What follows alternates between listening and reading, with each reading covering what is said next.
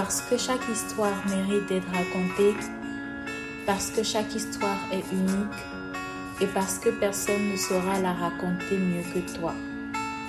Quel est donc ton Winro Je suis Setondé Barbara. Bienvenue sur Winroche de podcast.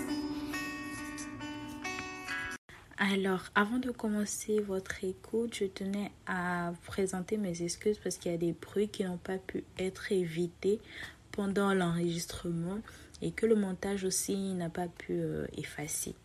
Toutes nos excuses. Merci et bonne écoute.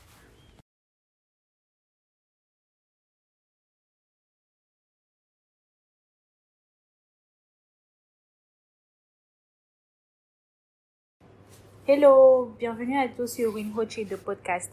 Pour ce deuxième épisode, je reçois Lauriane.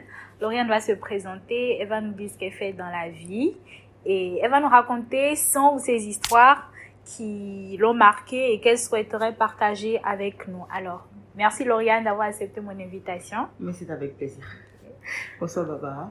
Alors bonsoir tout le monde, moi c'est Lauriane, euh, j'ai 25 ans, je suis event planner et je vis actuellement à Paris. Voilà. Alors, euh, est-ce que je commence tout de suite par mon histoire ou... Euh, parle un peu de Lauriane. Lauriane, c'est qui? Alors, c'est... Enfin, beaucoup de personnes diraient qu'elle est totalement folle. Euh, dans la vie, ma passion, c'est organiser les événements. C'est aussi traîner avec mes amis. C'est une base solide. Euh, J'aime écrire aussi, mais je dévore les livres aussi. Donc, plutôt simple. euh, ça va, chill life, quoi. Ok. Alors Lauriane, quel est ton Winro ou tes Winro que tu souhaiterais partager avec nous? Alors, déjà, je dois dire merci parce que pour pouvoir faire ce podcast, il a fallu que je lise d'abord ton livre. D'ailleurs, franchement, lisez-le. Il permet, comme on dit, de se dire qu'on n'est pas seul. Donc, euh, les histoires, il y en a. Il y en a beaucoup, mais je pense que je veux plutôt me pencher sur euh, le problème des attouchements, mais le problème des choses qui se passent lorsqu'on est enfant et qu'on ne peut pas comprendre forcément ce que les adultes nous ont fait, mais qu'on comprend en grandissant, mais qu'on comprend tout seul dans son coin, ce qui fait que ça crée vraiment pas mal de dégâts en fait. Voilà. Donc euh, moi, ça a commencé très tôt, je crois que je devais avoir dans les 5 ans, quand il y avait des cousins à la maison, donc euh, des cousins plus âgés. hein. Donc moi j'étais une enfant. Donc euh, qu'on me touche ou qu'on me touche pas, on va se dire que je ne, je ne comprends pas en fait euh, ce que c'est. Mais il y a eu vraiment beaucoup d'enchaînements. Euh, ça d'abord commencé par un cousin qui, euh, bon, je peux dire les choses Attends, comme tu vivais avec tes cousins ou tu vivais avec tes parents? Je vivais avec mes parents, bon, on va dire ma mère, parce que Mhm. mes parents n'hab- n'habitaient pas pas ensemble ensemble. car les activités dans deux villes différentes. Et donc, du coup, j'avais euh, des cousins qui, habitaient euh, à la maison avec moi, avec maman et tout. Donc, euh, pas eux tous, hein, il y en avait un en particulier. dont j'étais bizarrement très proche parce qu'il me, il me traitait vraiment beaucoup comme sa petite sœur et tout ça et tout ça. Mais qui, est-ce que je peux dire les choses de façon crue? Oui, vas-y. Voilà. Donc, qui s'est pris, ah, enfin, comment dire, qui a pris pour habitude de me mettre des doigts. Voilà. C'était vraiment une gamine. Donc, euh, à cette époque, euh, je me lavais encore dans la douche de ma maman. Donc, quand j'allais me laver avec ma mère, quand euh, je devais m'abaisser pour faire ma toilette, j'avais mal. Donc, elle me disait, mais pourquoi tu as mal là et tout? Quelqu'un t'a fait quelque chose? Et moi, je disais, non, personne ne m'a rien fait parce que moi, je, parce que je ne me rendais pas compte. Et en plus de ça, il me disait à chaque fois, ah, ne dis à personne, ne dis à personne. Donc, je disais non. Et je me rappelle une fois encore, maman m'a demandé, je fais non. Donc j'allais dans le couloir quand je l'ai rencontré, parce sa chambre était juste au bout du couloir. Il m'a dit, maman t'a posé des questions, c'est ça, j'ai dit oui. Il m'a dit, tu lui as dit quoi? J'ai dit, bah, tu m'as dit de rien donc j'ai rien dit. Ce qui est marrant avec ce genre de personnes, c'est que c'est des personnes qui développent une relation, c'est une relation avec toi où tu as l'impression que quand ils te disent de ne pas faire quelque chose, tu ne dois pas le faire. Et c'est en grandissant que tu comprends qu'en fait, non, non, non, non, non, que tu aurais pu, tu aurais dû parler, mais Qu'est-ce que tu sais quand tu as 5 ans Tu tu connais rien du tout. Euh, lui, ça a duré quand même. hein. Ça a duré jusqu'à pratiquement mes 8 ans. Euh, entre les épisodes de soit qu'il me mettait des doigts, soit il mettait. Mon Dieu, c'est dégueulasse. Il mettait du miel sur son pénis et il me le foutait dans la bouche. Moi, je comprenais rien. Donc, je me taisais. Puis, euh, il, faisait, il faisait son truc et moi, je m'en allais. Par contre, il n'a jamais essayé de me pénétrer. Encore, je, me demande pourquoi. Parce que quelqu'un qui allé aussi loin depuis que je suis gamine, normalement, devrait euh, m'avoir. euh, voilà. Alors, euh, lui, à un moment donné, ça s'est calmé.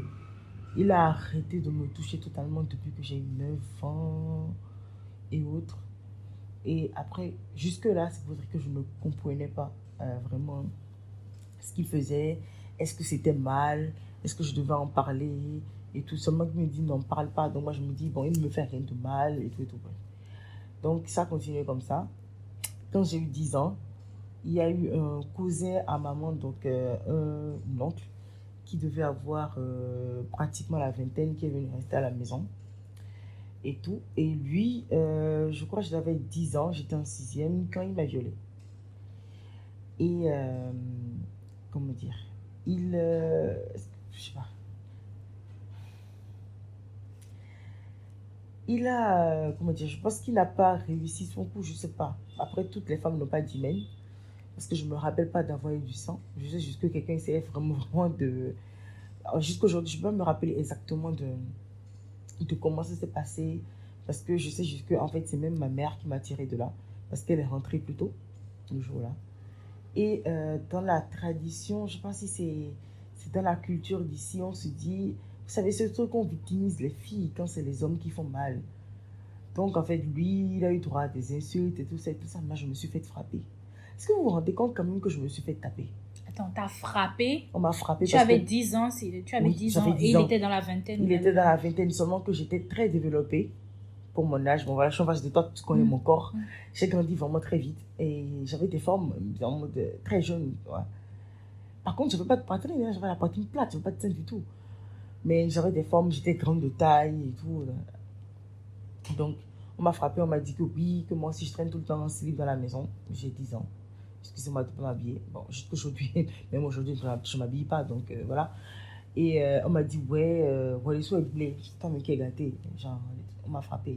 Et je me suis dit, c'est en grandissant que je me suis compris qu'en fait, qu'on m'a accusé de mon viol, en fait, c'est de ma faute si on m'a violée. Et j'étais une gamine tu n'avais pas une relation très proche avec ta mère Non, je ne sais pas que je n'avais pas, je n'ai pas de relation proche avec ma mère. On pourrait le croire parce qu'on se parle tout le temps. Mais non, en fait. Du coup, jusqu'aujourd'hui, elle continue de t'accuser pour ce qui s'est passé. On n'en a plus jamais, jamais, jamais, jamais, parlé. On sait juste qu'on n'a jamais voulu en parler. À... C'est jamais sorti au niveau de papa. Euh, tout. Et maintenant, mon Dieu, qu'est-ce que je regarde? Parce que je me dis que si mon père avait su, peut-être que les choses auraient été euh, différentes. Donc, euh, cet épisode est passé et euh, au fur et à mesure, il faut dire que c'est une maison où il y avait, une grande maison, il y avait toujours des travaux, où il y avait toujours des ouvriers, des chauffeurs et tout. Donc, au fur et à mesure que je grandissais, il y avait toujours eu un homme qui m'avait touché, qui me tripotait et on allait raconter des mensonges à ma mère sur moi, comme quand on m'a vu ici avec tel garçon, je me faisais frapper. Je ne sais pas quel âge j'avais quand j'ai entendu pour la première fois le mot prostituée. On m'a traité de prostituée alors que j'étais vraiment trop jeune pour comprendre ce que c'est d'être une prostituée. Juste parce qu'on a raconté que les garçons me touchent. Mais les garçons me touchent, j'essaie de me défendre. Mais on va, on va juste dire, oui, elle se laisse toucher par les garçons. Mais j'en sais rien, mon Dieu c'est incroyable en fait. Tu vois, les chauffeurs qui te touchent, qui te disent Ouais, ne dis rien, sinon je vais dire que si, sinon je vais dire que ça. C'est en arrivé au point où en fait tu sais que peu importe ce que les gens raconteront sur toi à ta mère, elles, elles les croiront. Donc les gens t'utilisent pour faire exactement ce qu'ils veulent. Et euh, ce qui a sonné, euh, comment dire, ce qui a fait que j'ai totalement pris conscience, je devais avoir pratiquement 13 ans, quand j'ai vraiment, vraiment, vraiment compris les choses et que j'ai commencé sérieusement à, à, à refuser qu'on me touche, à frapper, à être agressive. C'est, j'ai eu un professeur à la maison depuis mon primaire qui était un ami de la, de la famille et tout et tout. Et euh, j'étais en quatrième, non, j'avais 12 ans, voilà. J'étais en quatrième et euh, à ce moment-là, c'était plus mon professeur particulier à la maison parce que j'étais plus au primaire. Mais c'est lui qui m'emmenait à l'école quand même parce que j'avais changé d'école, donc j'étais un peu plus loin. Donc, il était en charge de m'emmener à l'école chaque matin et de me récupérer les soirs. Donc, euh, quand il m'emmenait sur la moto, il essayait souvent de mettre sa main dans ma jupe. sur la moto. Je me dis, mais pourquoi est-ce qu'il essaie de faire ça? Je ne comprenais pas. Donc, j'ai commencé à mettre des collants en bas, en bas de mes trucs qui sont ovales. Une habitude que j'ai gardée jusqu'aujourd'hui. Je ne mets rien d'ovale sans mettre un short en bas. Donc, j'ai commencé à mettre le collant. Donc, il essayait quand même de mettre la main dedans et tout. Mais le collant me faisait quand même barrage. Et euh, ça me voilà, ça me permettait qu'on arrive déjà à l'école avant que voilà. Le truc s'est empiré lorsqu'il a commencé à me dire des choses du style euh, limite, il, ça va limite. Il voulait que je me touche quand je me retrouve seule. Il me dit quand tu vas te retrouver à la maison seule, il faut que tu écartes tes cuisses, que tu mettes la main au niveau de ton vagin, tu vas voir, il y a un, il y a un truc qui est différent et tout. Donc, il voulait parler du clitoris. Tu dois toucher, toucher, circuler et tout. Et tu vas me dire demain ce que ça t'a fait? Je me suis jamais touchée, je trouvais ça bizarre en fait. Et quand elle me demandait peut-être si je disais non. Et euh, je ne sais pas ce qui s'est passé, mais il y a eu un élément déclencheur où j'ai explosé un jour à la maison et j'ai raconté. J'ai raconté à ma mère. J'ai dit, euh, oui, voilà, euh, il passe son temps à vouloir mettre ça, mettre ma jupe et tout, et me demande de me toucher. Et euh, je crois que ça a créé vraiment de gros, gros, gros problèmes entre lui et ma mère. Parce que pendant un long moment, il ne venait plus à la maison et tout et tout. Donc, ça s'est passé. Et après ça, je me suis rendu compte de ça en arrivant en troisième, en, en commençant à comprendre des choses. Et Seigneur, je ne veux pas raconter en fait comment on se sent quand tu te rends compte qu'en fait ton corps a été le jouet de beaucoup de personnes depuis que tu as 5 ans. Je pense que ça m'a pris beaucoup de temps. Même jusqu'à il n'y a pas longtemps, je me sentais sale. Je me sentais, on va dire profanée. Je, me sentais utilisée. Je me sentais vraiment très très sale. Je me dis, euh, franchement, euh, je me suis demandé ce que je fallait en tant que femme quand euh, on m'a touché aussitôt, quand on m'a accusé d'avoir été. Je me suis demandé pendant longtemps si c'était vraiment de ma faute si j'avais été violée. J'avais une relation très, très conflictuelle avec les hommes. À un moment donné, j'ai commencé à me comporter comme eux. Je me coupais les cheveux, j'ai fait du basket, j'ai fait du karaté. Bon, le karaté, c'est parce que je me battais tout le temps avec les hommes. Et euh, je me disais que si je me comportais comme eux, que si je m'habillais comme eux, ils ne me feront pas de mal. Et après, j'ai développé euh, une relation, franchement, amour-haine avec les hommes. Je me battais tout le temps. Et toutes mes bagarres, il n'y a même plus jamais de femmes. Je me bats qu'avec les hommes. Je ne supporte pas qu'on me touche. Je ne supporte, hein, pendant un très long moment, je ne supportais pas d'être touchée. Quand on me touchait, euh, ça me mettait dans une colère incroyable. Des fois, on peut simplement me toucher euh, de dos. J'ai déjà giflé euh, des personnes euh, très proches de moi sans m'en rendre compte parce que je me suis retournée avec le cou avant de me rendre compte que, aïe, j'ai giflé quelqu'un qu'il ne fallait pas. Je ne supporte pas qu'on me touche. Je frappe jusqu'à l'université. Je me rappelle encore. tu étais tout le temps sur la défensive. Tout le temps. Je suis agressive. Tous ceux qui me connaissent diront que je suis très. Fait, les coups partent vite chez moi. Je frappe rapidement parce que, comment dire, je frappe pour ne pas c'est instinctif. Je me dis qu'il faut, euh, faut que je me défende. Si je me défends, personne ne le fera. Donc, ce qui fait que je sais que beaucoup de personnes diront Regarde, tu ne peux pas la toucher, on va te tuer. je ne supporte pas. Ça m'a rendu, ça a rendu mes relations avec les hommes, euh, dans le rapport de dominance. Je ne veux pas être dominé par un homme. Et ça va jusque dans les relations sexuelles. Je ne peux pas être au lit avec quelqu'un et avoir une relation sexuelle et la personne va me retenir les bras au-dessus de ma tête. Je panique tout de suite, je ne supporte pas. Même quand on est souvent en train de s'embêter, même en pote, et quand on me retient les mains, euh, ou bien que je me, je me retrouve en position de faiblesse, tout de suite, je panique. Je peux facilement déclencher une crise de panique comme ça et commencer à mal respirer à cause de cette histoire-là. Il ne pas être bien et juste vouloir défoncer toute personne. Ça a créé d'autres séquelles au niveau euh, du plaisir personnel parce que voilà, je fais partie de ces personnes qui ne se sont jamais touchées. Et je pense que je ne me toucherai jamais. Parce que je trouve ça. Euh, enfin, j'ai commencé à trouver, j'ai trouvé ça répugnant à cause de ce que mon propre particulier m'avait fait et tout. Et je me suis dit à un moment donné, je me suis dit, bon, vas-y, on m'a dit que le plaisir personnel est important, il faudrait. Mais j'y arrive tellement pas. J'y arrive pas du tout. je me dis que je ne peux pas me toucher parce que ce serait comme si, à chaque fois, c'était comme si, si, si je me touchais, j'accomplissais ce qu'il me demandait à l'époque de faire, en fait. Et, euh, et voilà, c'est, c'est l'histoire de ma vie. Je me suis dégoûtée pendant des années, toute seule, moi-même. Et ce qui faisait que je n'avais pas de relation saine avec les hommes. Parce que je me disais que si j'étais, je me trouvais moi-même dégoûtante, qu'est-ce qui me trouverait? Donc, euh, même pour aller au sexe, ça m'a pris du temps.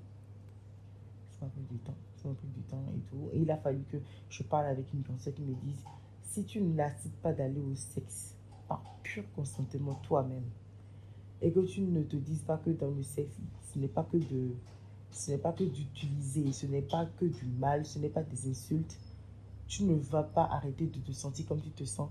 Ton rapport avec les hommes ne va jamais être plus sain que ce qu'il est actuellement et tout. Et pour ça, aussi bizarre que ça puisse paraître, il faut que tu ailles au sexe, mais avec consentement. Parce que si tu continues à fuir le sexe, tu vas continuer à avoir les mêmes idées du sexe. Il faut que tu y ailles, mais de ton plein gré, en ayant envie. Et je dois avouer quand même qu'après ça, malgré ça m'a pris du temps quand même, je dois avouer qu'après ça, euh, mes, relations avec les hommes sont légèrement améliorées. Aujourd'hui, mon meilleur ami, c'est un homme. Je traîne avec beaucoup d'hommes et tout. Et ça, ma violence est légèrement atténuée aujourd'hui. Je suis moins agressive, ouais. Et je sais qu'il y a des gens qui m'écoutent ça et me disent c'est faux, mais je suis vraiment, vraiment, vraiment beaucoup moins agressive qu'avant. Je ne vois plus les coups avant de demander. Et euh, je supporte toujours pas les attouchements. Hmm, non, comme me touche le bras et autres, ça passe. Mais les attouchements qui veulent s'approcher de certaines zones, je ne supporte pas. Je ne supporte pas certaines remarques. Euh, ça peut me mettre dans des colères noires.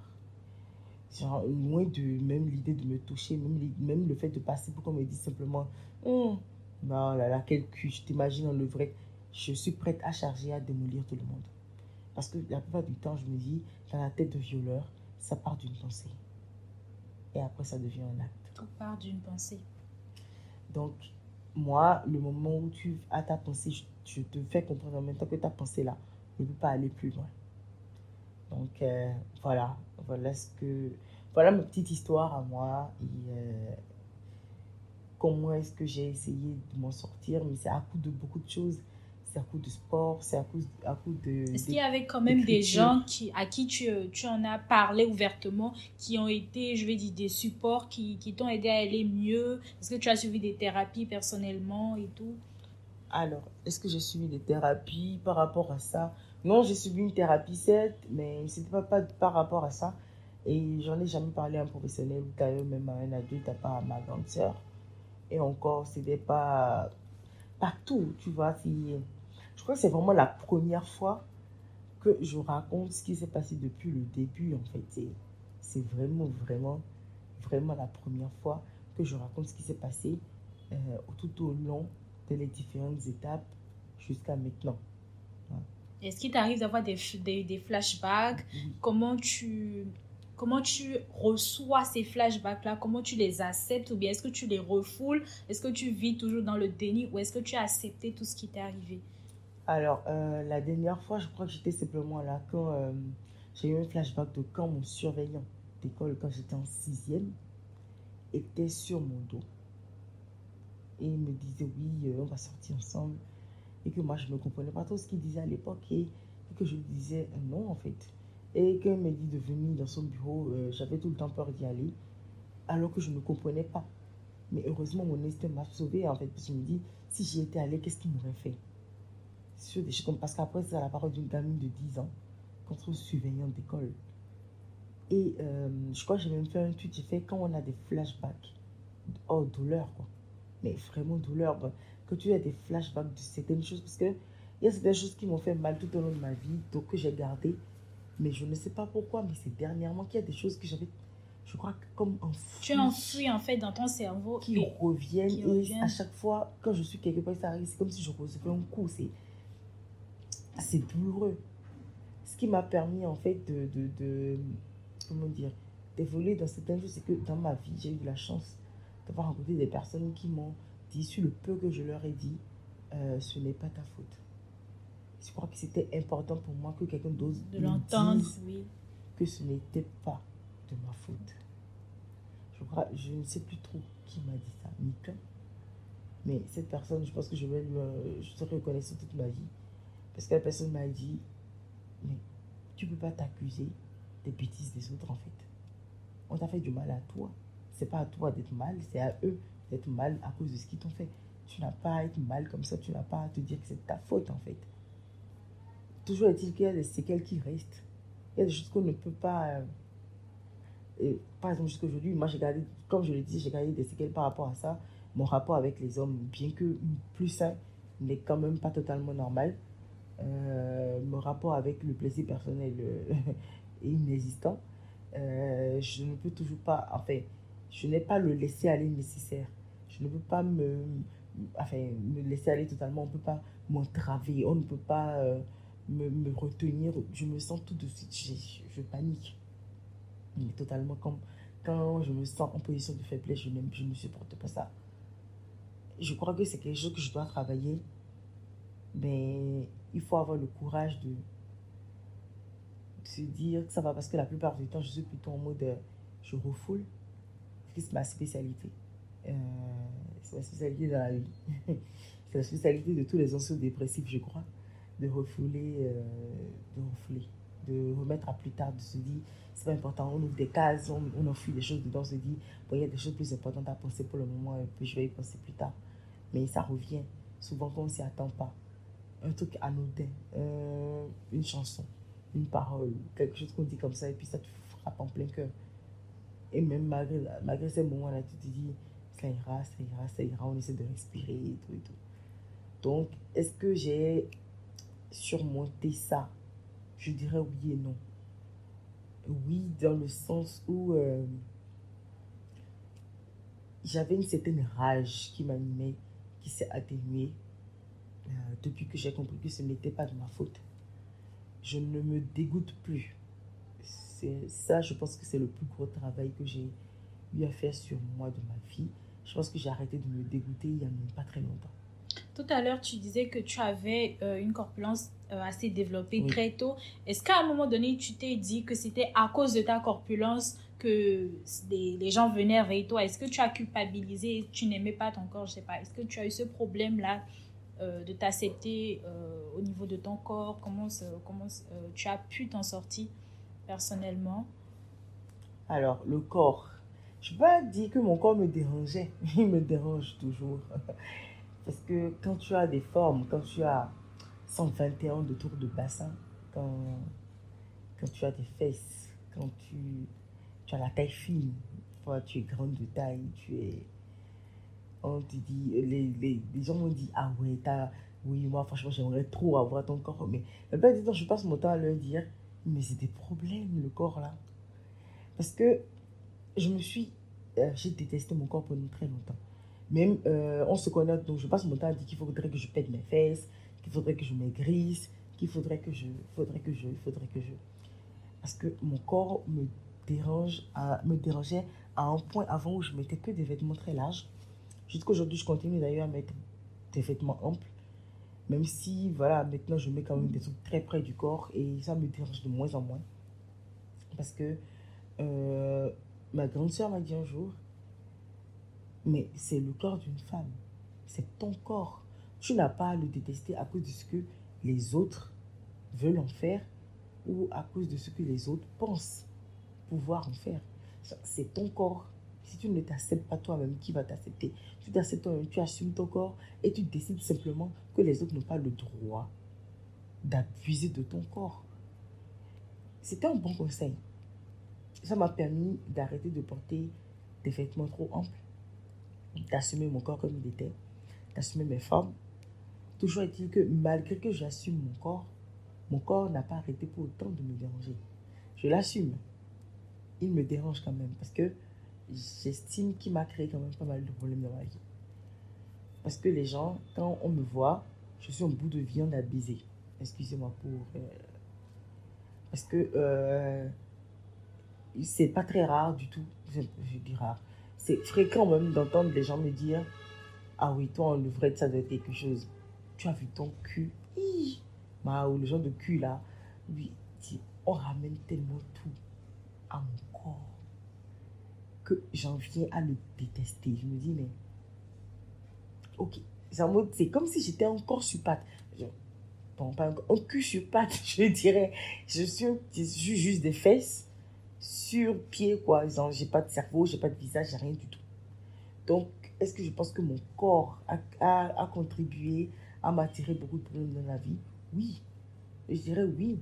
Et je dirais aussi non, parce que normalement, le corps de quelqu'un ne devrait pas être un motif euh, pour, pour abuser d'une personne. C'est pas possible qu'on me ramène à mon corps, qu'on me dise que euh, ouais, si tu as eu un stage ici, c'est parce que tu as des fesses.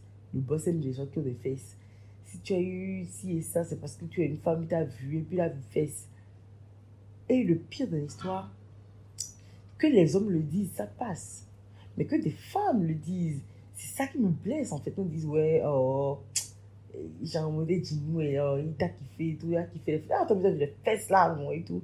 C'est normal que tu puisses obtenir ça yo, j'ai un cerveau aussi. J'ai un cerveau, j'ai étudié. J'ai fait, fait, de longues études. J'ai... Voilà. Mais ramenez pas ça. Ramenez pas tout au corps d'une personne à un moment donné. C'est épuisant. C'est vraiment, vraiment épuisant. Donc, euh, le combat contre le corps, c'est un combat que je me fais, je fais toujours là. Que je fais tout le temps. Euh, que je passe mon temps à faire d'ailleurs. Mais aujourd'hui, je crois que j'ai encore créé euh, des problèmes sur Twitter à cause des insultes que les gens lancent par rapport au corps d'une femme. Et voilà. Est-ce que j'ai surmonté ça? Je dis que c'est un travail permanent. Parce que ce corps, je ne suis pas. Euh, c'est pas aujourd'hui la veille que je la, je vais perdre le corps là. Donc, c'est pas aujourd'hui la veille non plus que les gens vont arrêter de tout ramener à mon corps. Donc, ce sera un combat permanent. Mais en tout cas, j'apprends déjà à me dire que mon corps, euh, il est là, il n'a appelé personne, il, a, il est dans son coin, quoi. Donc, euh, non, j'apprends à, moins dire que c'est de sa faute. J'apprends à m'accepter, à, à m'accepter. Hein? À m'accepter? j'apprends à m'accepter. Voilà, j'en perds même mon latin. Voilà. Euh, tu disais tout à l'heure que tu n'es pas très proche avec ta mère. Qu'est-ce que tu aurais voulu, qu'est-ce que tu aurais aimé qu'elle te dise? Euh, Par exemple, cette première fois-là où elle a surprise euh, qu'on on était en train de violer sa fille, que son frère était en train de, de violer sa fille. Et quelle réaction tu aurais aimé qu'elle ait à ce moment? Alors, ma mère est du genre très protectrice et sort les crocs très vite. J'aurais kiffé qu'à ce moment-là, là, là, toute la puissance, la puissance de ses griffes, qu'elle saute les griffes, qu'elle se dise. Je ne sais pas si c'est parce qu'elle-même, elle était dépassée par rapport à ce qui est arrivé. Ou c'est parce que c'est une histoire de famille. J'aurais tellement aimé qu'elle me, me défende mieux. Je ne sais pas. Qu'on ne me rejette pas la faute, j'aurais juste aimé qu'elle me dise ce qu'il t'a fait, ce n'est pas normal. Ce n'est pas de ta faute s'il t'a fait ça. Tu n'es pas gâté. Tu n'as pas à t'habiller parce qu'il y a ton oncle. C'est ton oncle. Il n'a pas le droit de te faire ce genre de choses. J'aurais juste aimé qu'elle me protège comme ça. Qu'elle me dise que ce n'est pas de ma faute. Au lieu que euh, elle, son, comportement et tout ce qu'elle a dit, euh, comment elle a, réagi, m'a fait, fait penser euh, presque toute ma vie que c'était de ma faute si j'avais été violée. Elle n'a pas assuré là. Et je pense que c'est de là qu'est venue euh, la, la séparation qu'il y a eu dans notre relation. Et ça a continué au fil des années et tout. voilà. Aujourd'hui, euh, on n'en a plus jamais parlé et je ne pense pas que j'en parlerai un jour encore avec elle et tout. Euh, aujourd'hui, ma mère essaie de faire des efforts, surtout parce que, surtout parce que maintenant, surtout maintenant que j'ai perdu papa et tout. Mais en fait, il y a un truc qui était cassé depuis trop longtemps ma mère, j'aime ma mère, je, l'aimerai toute ma vie. C'est, comment dire, c'est mon taureau, comme j'aime le dire, mais sur certaines choses dans la vie, elle n'a pas su me protéger et euh, ça a brisé mon mental. Est-ce que tu ne penses pas que c'est peut-être parce qu'elle-même, à, son, euh, à son niveau, elle avait des, des traumatismes qu'elle n'a pas qu'elle n'a pas accepté, qu'elle n'avait peut-être pas cette relation aussi avec sa mère? Parce que je me dis, beaucoup de nos parents, ils ont, je vais dire, leur propre traumatisme, leur propre... Euh, mhm. expériences qu'ils qui n'assument pas encore. Du coup, c'est difficile de transmettre ce qu'ils n'ont pas reçu des leurs. Est-ce que tu ne penses pas qu'il y a peut-être ça qui joue euh, au niveau de, des parents aujourd'hui? Alors oui, euh, c'est, je peux me dire que c'est le genre de choses qui peut facilement jouer. Je ne connais pas son histoire parce que les parents n'ont pas forcément pour habitude de nous raconter qu'ils ont eu. Je ne connais pas son histoire. Je ne sais pas si elle a eu des traumatismes dans la vie. Je ne sais pas si euh, il y a des choses qui l'ont blessée. Je ne sais pas si euh, elle a connu des violences euh, qui fait qu'en fait, lié à cette violences, elle n'a pas su réagir. Je ne sais pas. si c'est à cause de ça, j'espère qu'elle a fait la paix avec. Je l'espère sincèrement. Si c'est pas à cause de ça, bah, j'espère que c'est le genre de choses qu'elle pourra défendre si jamais ça se reproduisait, en espérant que ça ne se reproduise jamais. Mais euh, en étant une femme et en sachant que moi j'ai eu ce genre de traumatisme, je sais que je ne souhaite absolument pas euh, à mes enfants que tout comme ça leur arrive, mais on ne peut jamais dire jamais parce qu'on on est dans ce monde très dangereux. Donc, je sais que en fait, je ferai tout pour protéger mes enfants, euh, les filles, en les avertissant sur des choses, les hommes, en leur apprenant que les femmes ce ne sont pas des jouets et qu'on ne peut pas se servir comme se sert dans un frigo. Donc, euh, ouais, peut-être que c'est lié à des choses Peut-être que c'est lié à l'éducation parce que tu sais, ils sont pudiques sur beaucoup de choses aussi. Voilà. Donc, euh, je ne saurais pas dire à quoi ça a été lié exactement. Et ça m'a pris du temps pour arrêter de lui en vouloir euh, euh, par rapport à ça. Parce que je lui en voulais parce que je m'en voulais. Je ne sais pas si tu comprends ce que je veux dire par là. Bien sûr. Mais depuis que je ne m'en veux plus, par rapport en tout cas au viol ou aux attouchements, depuis que je ne m'en veux plus par rapport à ça, c'est passé.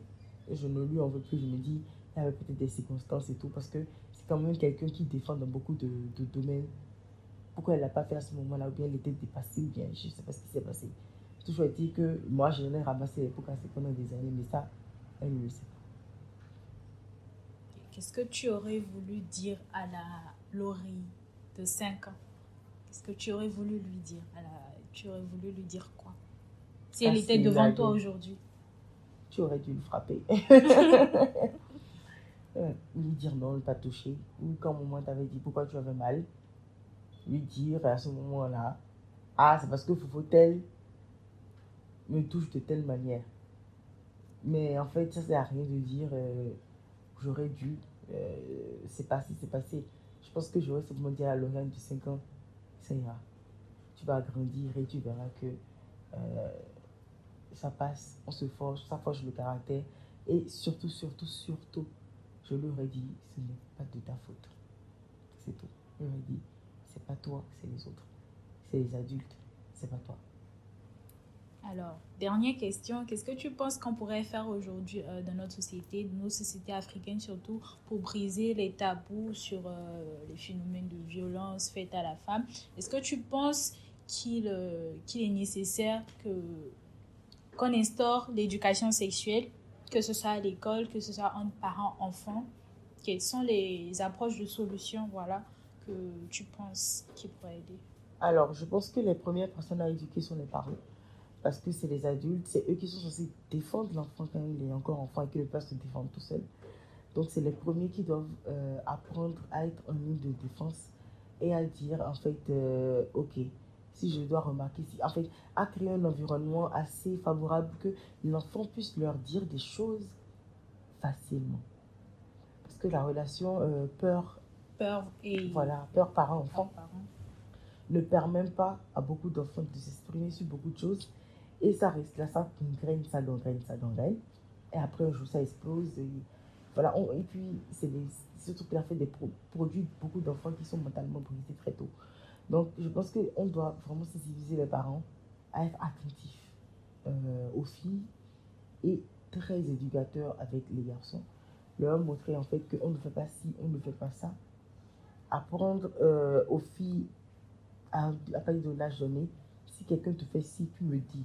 Il faut qu'on arrête les tabous maintenant parce que c'est à force de faire des tabous que les choses arrivent. Et on se dit, je ne peux pas en parler, sinon on va me, on va me taper, on va me dire que c'est ma faute, on va me dire.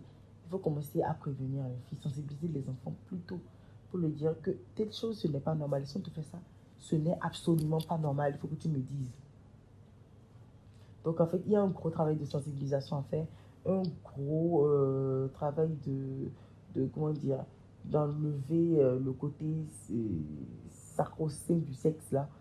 C'est... Désacraliser. Oui, on va désacraliser, on va enlever le, le côté là et commencer à se dire que, bon, les, les gamins, franchement, les enfants de quelques mois à peine qui se font violer, c'est pas possible. Il faut qu'on commence à, à, se dire, bon, ok, euh, je dois être plus regardant, je veux faire confiance à tous les hommes autour de moi pour s'occuper de mon enfant.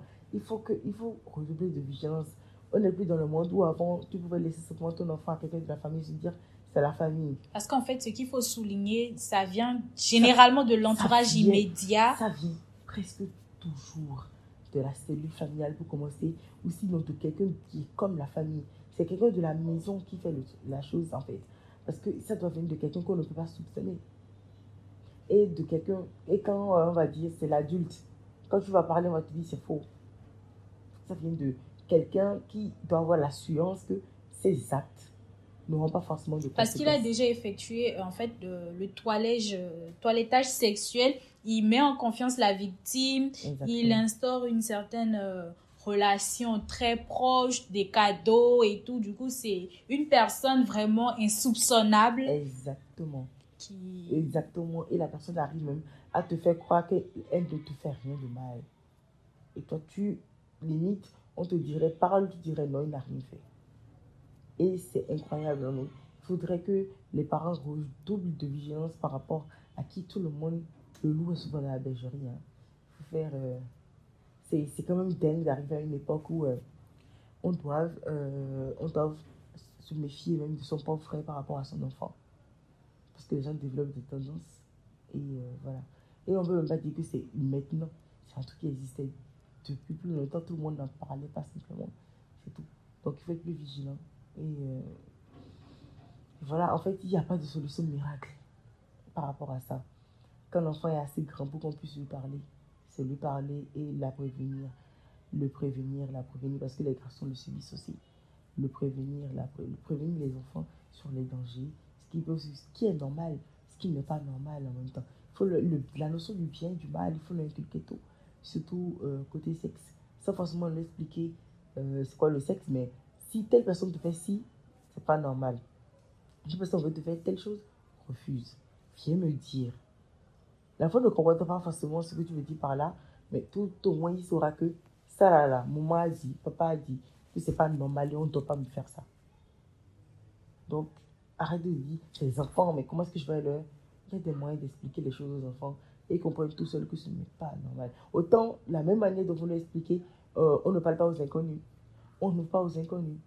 De la même manière, vous devez le dire. Peu importe qui, si la personne touche ton vagin, refuse. Viens me dire, pas normal. Si la personne essaie de te, de, de, de, faire, de mettre quelque chose dans. Refuse, hein. C'est pas bon, hein. Viens me dire ça. Dans son esprit d'enfant, il ne comprend pas grand-chose, mais il sait exactement que tu lui as dit que ça, ce n'est pas bien. C'est comme tu lui dis, ne touche pas au feu, ne fais pas ci. Ça, là, ce n'est pas bien. Viens me dire si on te fait ça. C'est très vilain si on te fait ça. Hein. Viens me dire ça en même temps et on va punir la personne. La personne n'a pas le droit. Mais un enfant en confiance. Mais non, on grandit dans une société, on se dit, on ne veut pas le parler des choses comme ça. Mais c'est ça qui entraîne les cas de viol où les, les, filles sont obligées de se taire sur des années parce qu'elles se disent que si elles vont dire ça, on ne va pas les croire. On va se dire que c'est leur faute. Il n'y a pas de solution miracle. Il y a juste l'attention et la protection et, euh, comment on dit, libération de parole, quoi. Euh, retirer certains tabous et savoir parler. Donc voilà, c'est tout ce que je peux dire.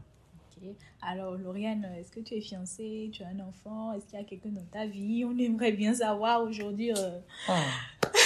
L'éternel est mon berger. je suis extrêmement célibataire.